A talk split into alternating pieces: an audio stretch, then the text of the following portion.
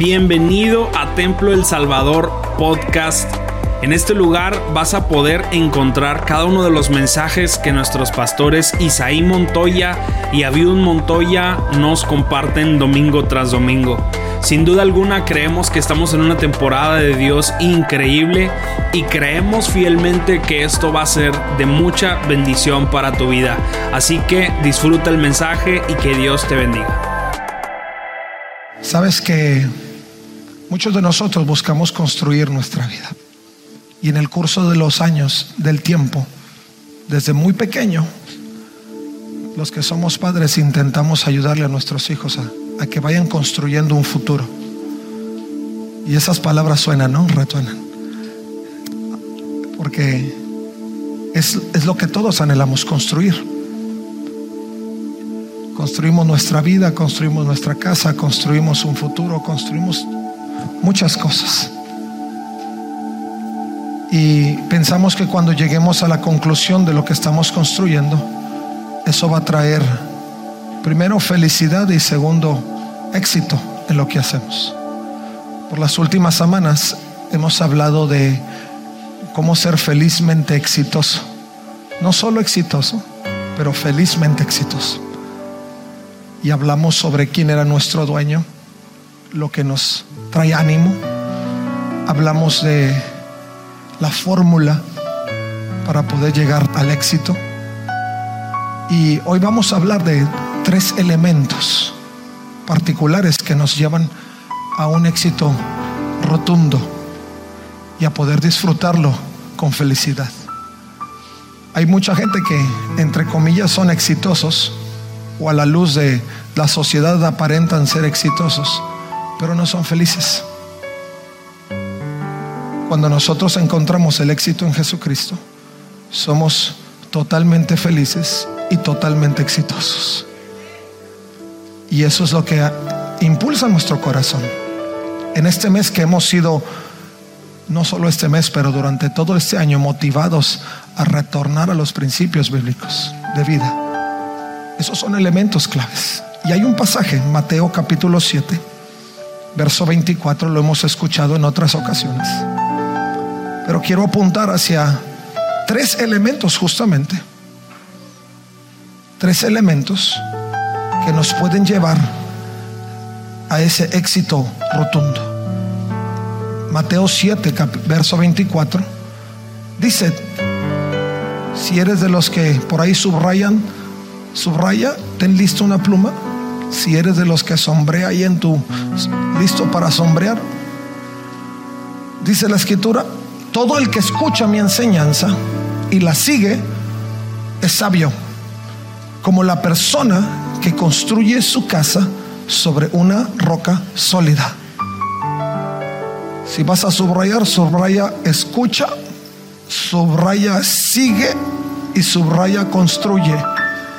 Todo el que escucha mi enseñanza y la sigue es sabio, como la persona que construye su casa sobre una roca. Aunque llueva cántaros y suban las aguas de la inundación y los vientos golpeen contra esa casa, no se vendrá abajo, porque está construida sobre un lecho de roca.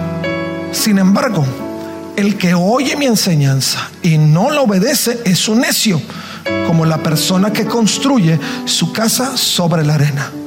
Cuando vengan las lluvias y lleguen las inundaciones y los vientos golpeen contra esa casa, se derrumbará con un gran estruendo. Toma tu lugar, por favor.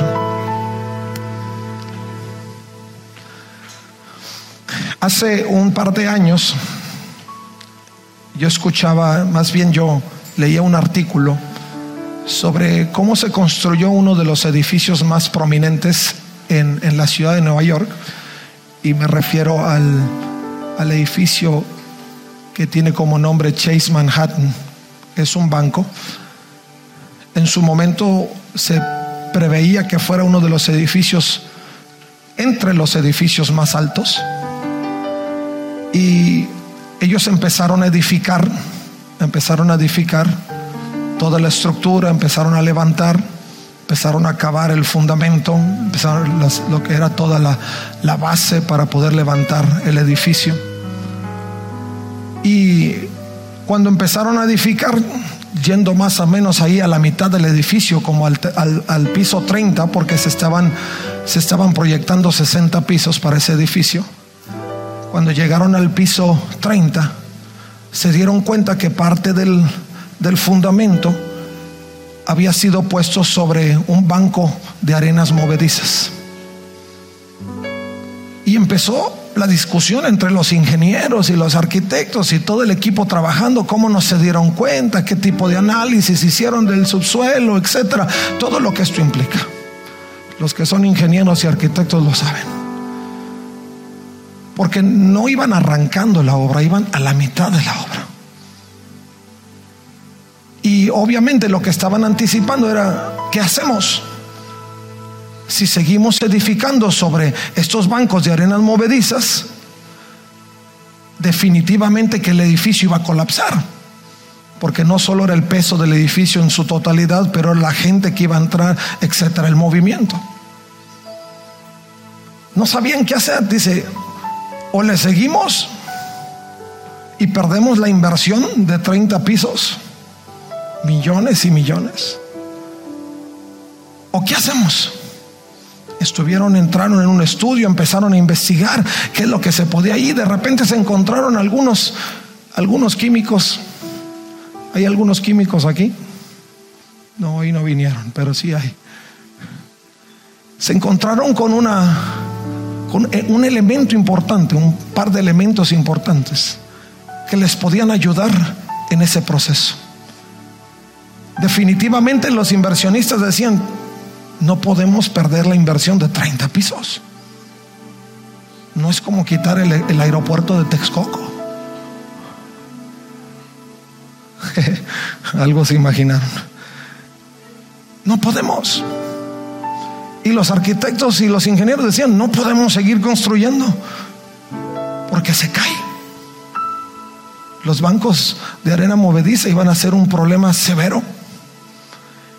Y dentro de la investigación se encontraron estos químicos que dijeron, vamos a hacer un experimento. Y ellos inyectaron ahí el silicato de sodio y el clorido de calcio. Lo estuve repasando todo el día. Por eso me sale fluidito. Inyectaron el silicato de sodio el clorido de calcio. Y al poco tiempo todos esos bancos de arena movediza se convirtieron en una fuerte piedra de mar. En una fuerte piedra de mar. Aún más fuerte que, que, el fundamento que tenían hacia un extremo. Y ellos se dieron cuenta que en ese proceso, un poco en la investigación y recurriendo a los elementos adecuados, no tuvieron que perder la inversión que era el, problema mayor para los inversionistas. A ellos les importaba poco si se caía o no. ¿Qué voy a hacer con el dinero que perdí?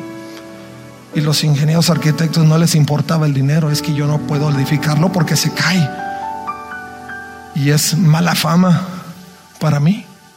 Cada quien en lo suyo, ¿verdad? Pero llegaron los, los redentores de la obra, se imaginaban eran ese, ese par de químicos que en su fórmula lograron, con esos elementos lograron solidificar el espacio, los bancos de arena movediza, y lograron no solo sostener la obra, sino llevarla hasta la conclusión total. Si ustedes por ahí tienen oportunidad de googlear o ir específicamente, se van a encontrar que es un edificio prominente en el corazón de Manhattan. Pero eso pudo no existir. O eso pudo estar de otra forma. Punto es que en el momento preciso, a la hora precisa, ellos pudieron recurrir a los elementos necesarios para poder consolidar la obra. Y eso me trajo a la mente justamente lo que nosotros buscamos. Eso se levantó como una obra exitosa. Es uno de los edificios prominentes, insisto, en, en el corazón de Manhattan los arquitectos o la firma que estuvo a cargo de ellos, sin duda que lo tienen como un logro importante sobresaliente. En su momento se consideraban exitosos por lo que se logró hacer cuando todo parecía que se perdía. Y Insisto, esto llamaba mi atención y dije, Señor, ¿cuántas veces nosotros nos encontramos en esas condiciones? Estamos edificando.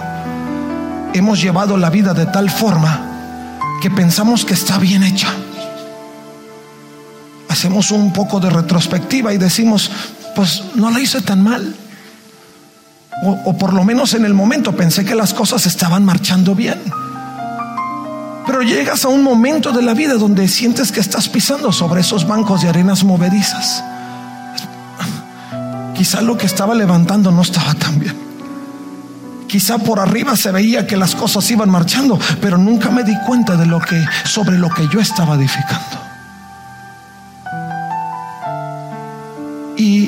Empieza a hacer que nuestra, nuestra vida empieza a sacudirse y no encontrar el rumbo preciso hacia dónde dirigirnos para que podamos lograr la máxima expresión de lo que somos y de lo que Dios intentó hacer con nuestra vida. Y no nos sentimos que podemos llegar al éxito rotundo y menos a, considerar, a considerarnos felizmente exitosos. Y es aquí donde entra justamente lo que recién hemos leído, lo que escribe el escritor en Mateo, capítulo 7. Él hace referencia a tres elementos que yo, yo pudiera considerarlos como el silicato de sodio y el clorido de, de calcio. Y justo en la primera parte del pasaje yo te dije, subraya estos tres elementos, que es escucha, sigue y construye. Tres elementos más. No importa en qué momento de la vida tú te encuentres. Sea que estás iniciando con Dios y que llegas en un momento turbulento de tu vida, estos elementos funcionan. Sea que tú has edificado y que dices, pues toda mi vida he caminado con el Señor y siento como que voy en el, en el piso 30 y algunos vamos en el piso, cada quien.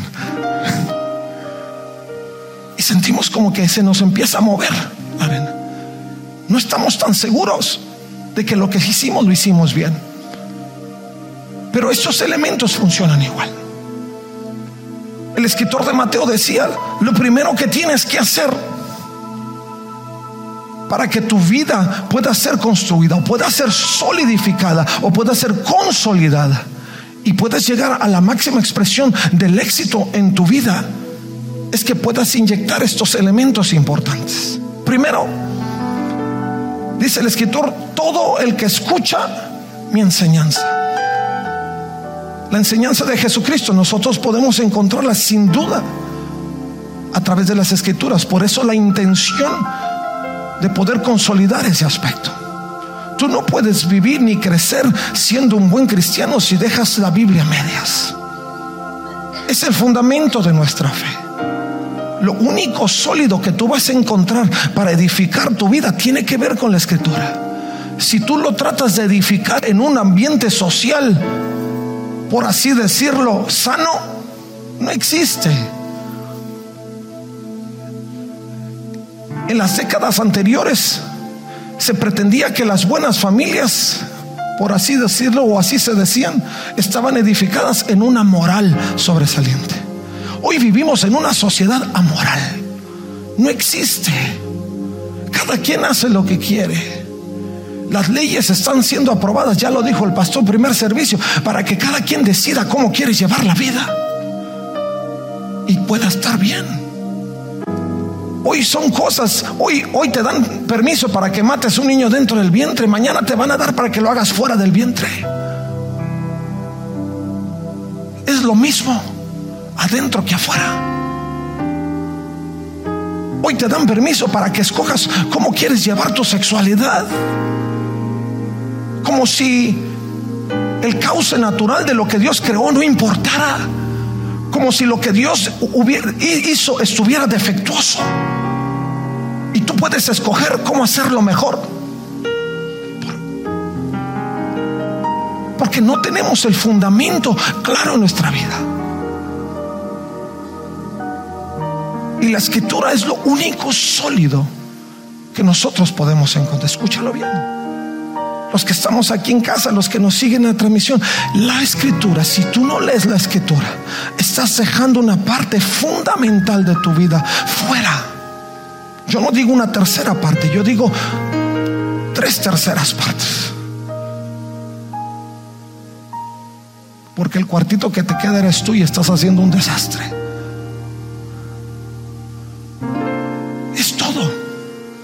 La escritura no es un libro religioso solo para recurrir a él cuando quieres acallar la conciencia. La escritura es aquello que consolida nuestra vida. Es aquello que cuando te das cuenta que empezabas a edificar sobre bancos de arena movediza, empieza a inyectarse en tu vida para que de pronto lo que empezaba a pandearse y a moverse, tome estabilidad. Hoy estamos en una sociedad que busca estabilidad. No la vamos a encontrar si nuestro objetivo no está claro en los principios de la escritura. Antes las leyes un poco nos encausaban, aunque en contra de nuestra voluntad. Hoy con la voluntad tenemos que encauzar ese principio de ley en nuestra vida para poder estar firmes. Porque la sociedad se tambalea. Tenemos que escuchar. Y cuando yo escuchaba un poquito, yo investigaba un poquito sobre el verbo de escuchar, el verbo escuchar me encontré con que hace referencia a la acción de poner atención en algo que es captado por el sentido auditivo. La palabra que proviene del latín auscultari indica que la persona apela a las facultades del oído para oír lo dicho. El apóstol Pablo hablando a Romanos en el capítulo 10 decía, así que la fe viene por el oír es decir, por el oír la buena noticia de Jesucristo, el fundamento de la vida, el fundamento de las convicciones, el fundamento de la esperanza está basado justamente en lo que escuchamos a través de la palabra. Si no hay fe, si no hay esperanza, no hay convicciones, si no hay un sentido de vida enfocado en algo sólido, no vamos a llegar lejos. Por eso el apóstol decía, ¿Quieres tener fe? Escucha. Y escucha la palabra. Ahora, no es solo escucharla, pero hay un proceso interno donde tiene que llevarse a cabo dentro del cerebro para que procese todos los elementos. ¿Qué significa? Que tiene que haber una voluntad rendida sobre ello. No es solo leer buenos principios es aplicarlos, es hacerlos. Imagínese si dentro de los diez mandamientos, cuando decía no matarás, solo escucharan y leyeran no matarás. Y medio mundo pensara que cuando le daba coraje con alguien lo podía matar. El escuchar no tenía sentido.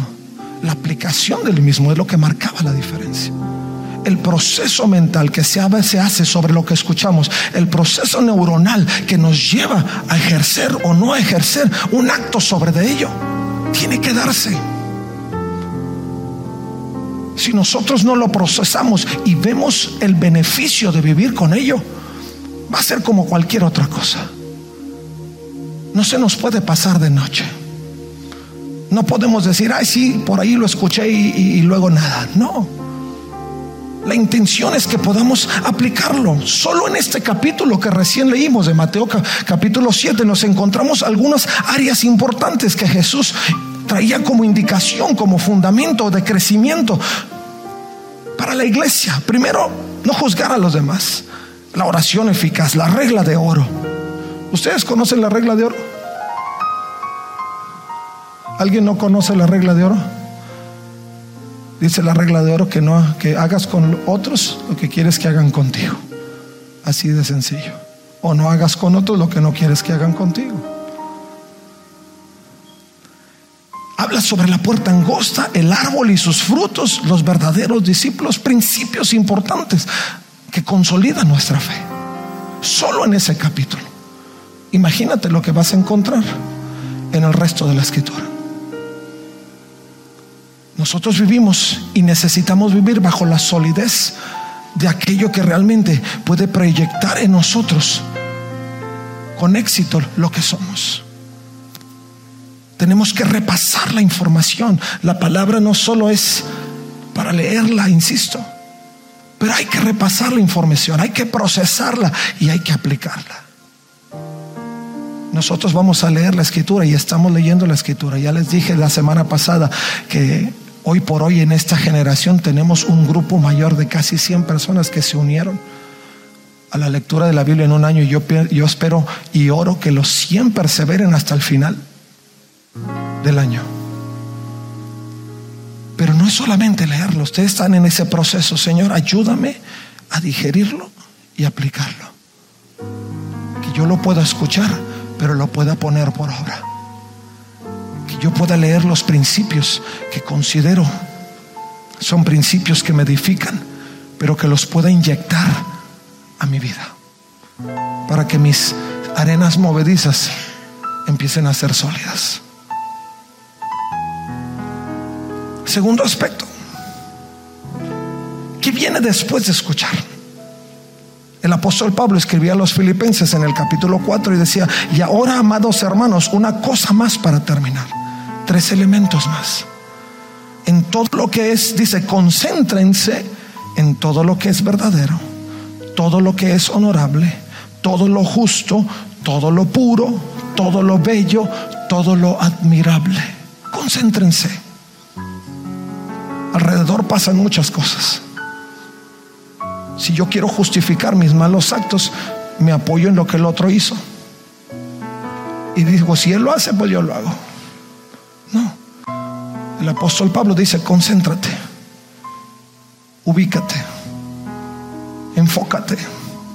Lo que es bueno, lo que es honorable, lo que es justo, lo que es puro, lo que es bello, lo que es admirable. Dice, piensa en cosas excelentes y dignas de alabanza. Cuando tú lees la escritura, la lees con una concentración total y empiezas a captar, Señor, ayúdame. ¿Qué es lo bueno? ¿Qué es lo honorable? ¿Qué es lo bello? ¿Qué es lo admirable? Lo empiezas a, lo, lo tomas para, lo llevas a tu mente, lo empiezas a procesar y te das cuenta que hay elementos que son dignos de alabanza, que son elementos que van a fortalecer tu espíritu. Y los aplicas. Y los aplicas. ¿Por qué?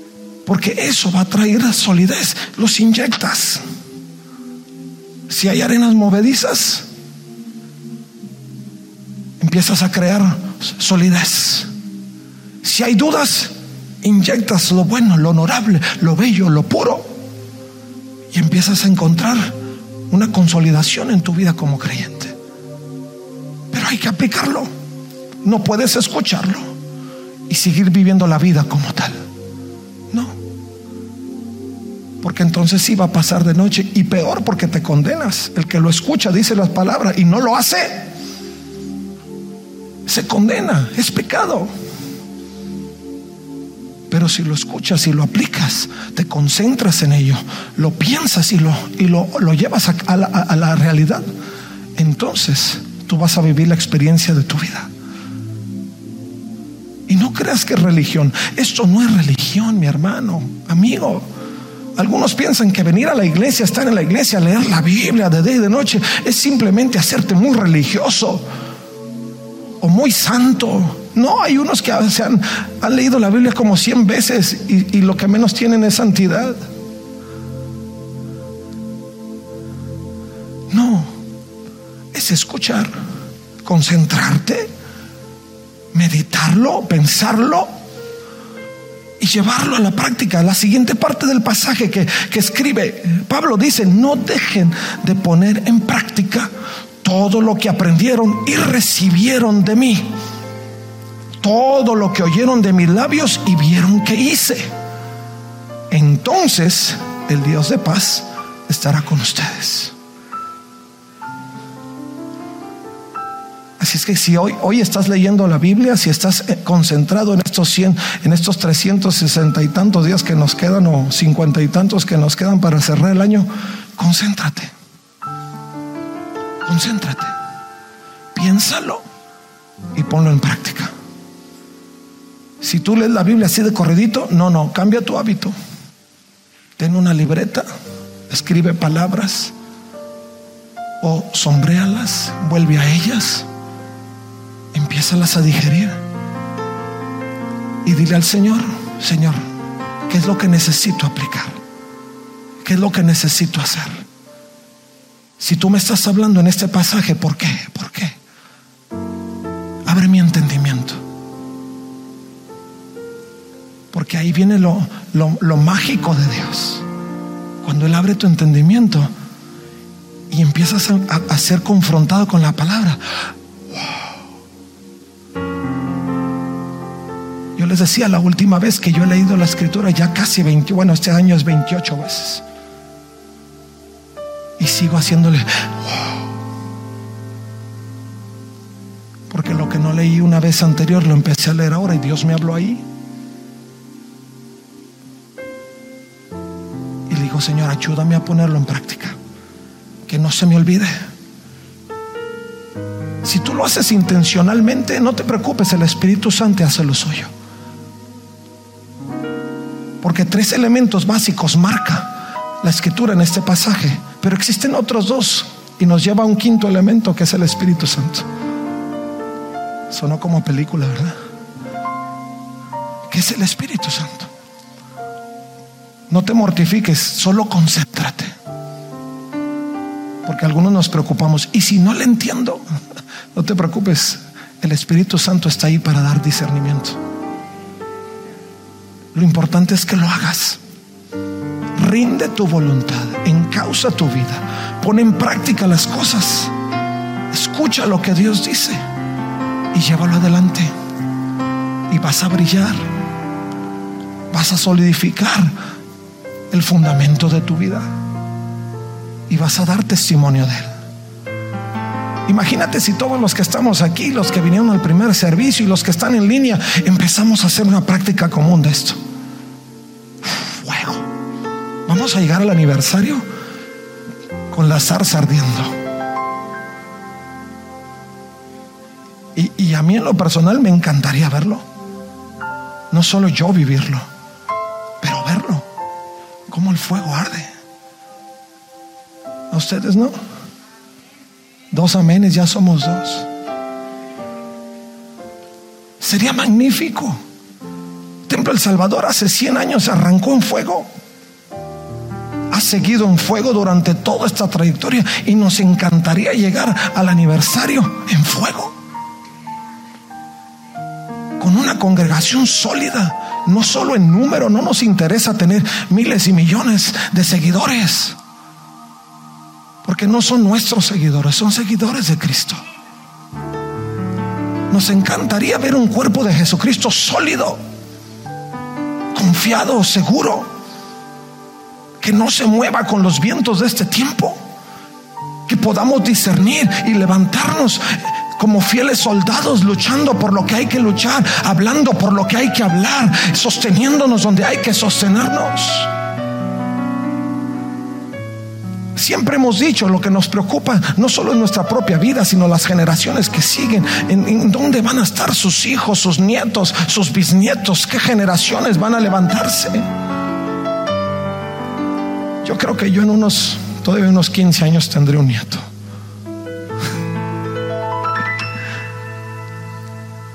Pero me encantaría que pudiera crecer en un ambiente sólido. Si nosotros caminamos en esa realidad, hermanos, estás anticipando no solo tú vivir en una vida felizmente exitosa, pero estás poniendo el fundamento para que tus siguientes generaciones puedan crecer en una vida felizmente exitosa a pesar de lo que venga. Y eso me interesa. El segundo elemento, y voy a prisa, seguir. Y eso implica que podamos actuar en consecuencia a lo recibido, que podamos proseguir hacia aquello que hemos tomado en iniciativa y aferrarnos a ello. Pablo lo decía, y esto lo hemos escuchado cantidad de ocasiones, pero cuando él escribía a los filipenses, también les decía que él no lo había tenido todo. Cuando él escribía el capítulo 3, estaba encerrado, estaba ciego, estaba deprimido por la circunstancia en la que se encontraba. Y aún con todo él decía, no lo, no lo he alcanzado todo, me falta. Y sigo hacia la meta. Y yo creo que el apóstol seguía sobre los rollos de la escritura, no sobre cualquier rollo, sobre el rollo de la escritura. Por eso no importa en qué momento de la vida, seas chico, seas grande, seas súper grande, seas sabio, seas mega sabio, la escritura sigue siendo más sabio que tú, más experimentada en las generaciones y en los tiempos, la necesitamos. Y necesitamos aplicarla. Necesitamos seguir hacia el objetivo.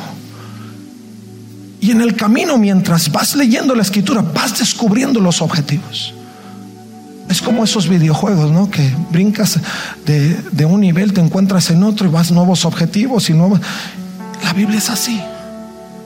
Empieza a madurar, brincas un nivel y luego vas a otro nivel en experiencia con Cristo y te encuentras otras cosas formidables y luego brincas a otro nivel y vas madurando y te encuentras otras cosas que antes no podías digerir, pero ahora ya empiezas a digerir porque has sido madurado, madurando. Eso pasa. En esa forma la escritura te lleva. Es como tú vas, estás siendo sólido. Es la forma en que nosotros vamos a construir.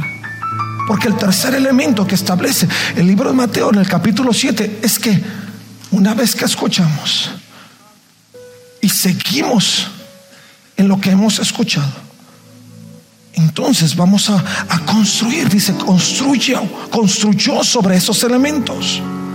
Te concentraste, pensaste en ello, lo pusiste en práctica y luego llegaste a ese momento donde dices, ahora sí, puedo seguir con la obra. Si tú vas en el 30, en el piso 30, y no me refiero a los años,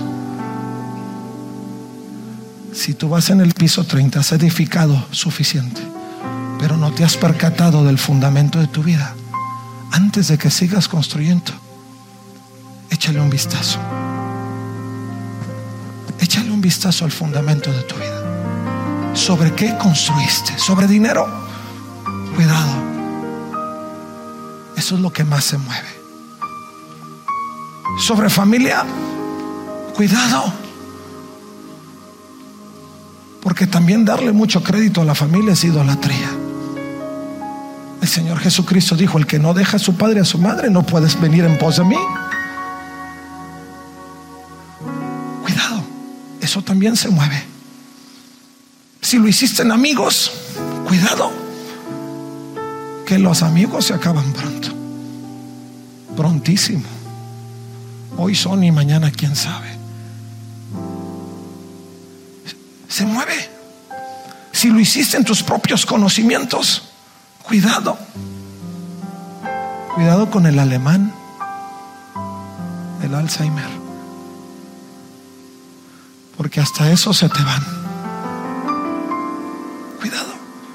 No puedes fundar tu vida sobre algo que se mueve y que se acaba. Recientemente un compañero mío me daba testimonio de de su madre que por algunos años eh, había tenido ya Alzheimer.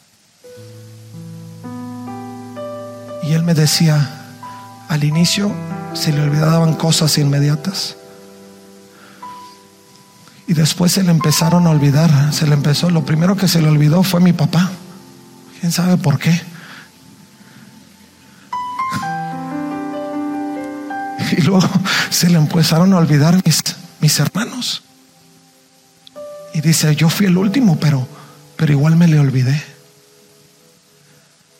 Dice, pero lo que nunca se le olvidó fueron el Salmo 23 que lo recitaba de cuando en cuando. De repente la perdías y la encontraba recitando, Jehová es mi pastor y nada me faltará. Y luego empezaba a alucinar por ahí y decía cualquier cosa y volvía. Jehová es mi pastor y nada me faltará. Se le olvidó todo, menos el fundamento de su vida.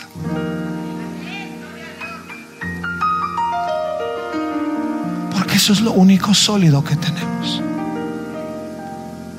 Es sobre lo único que podemos edificar.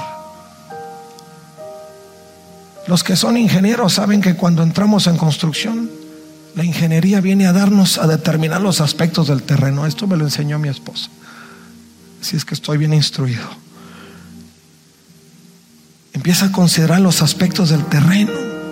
Y luego los, los arquitectos, a ellos no les importa el terreno, con que esté bonito y funcional. Y dicen que la, la, estructura arquitectónica refiere al edificio en, en su diseño, distribución y maximización de espacios. Amén. Amén. Pero a Dios le interesa todo de tu vida. El terreno preciso y la construcción precisa. Porque el diseño que Él tiene es perfecto. Y Él está dispuesto a edificar en tu vida si tú le permites y si tú dejas que el fundamento de tu vida sea justamente lo que Él ha anhelado para ti. Josué capítulo 1, verso 8 dice, estudia constantemente este libro de instrucción, medita en él de día y de noche para asegurarte de obedecer. Tres elementos más. Estudia, medita y obedece. Solamente entonces prosperarás, te irá bien en todo lo que hagas. ¿Y eso cómo se traduce? Felizmente exitoso. En la aplicación de esos tres elementos, escucha, sigue, construye. Concéntrate, piensa, pone en práctica, estudia, medita y obedece. Entonces, todo prosperará y te saldrá bien. Y que nada detenga lo que Dios quiere construir en tu vida. Porque estamos volviendo al principio de la escritura, porque quizá muchos lo han perdido de vista. Necesitamos inyectar en nuestro fundamento que quizá por mucho tiempo estuvo sobre arena movediza. Algunos empezaron a edificar sobre una tradición religiosa, porque mi mamá iba porque mi papá iba, porque mi abuelita iba. Y yo fui. Pero nunca fue algo real. Hoy necesito ser real. Si Dios se reveló a las tres generaciones, Abraham, Isaac y Jacob, era porque era necesario que cada generación tuviera su experiencia. Primero fue el Dios de Abraham, después fue el Dios de Isaac y después fue el Dios de Jacob. Cada generación tuvo su propia experiencia.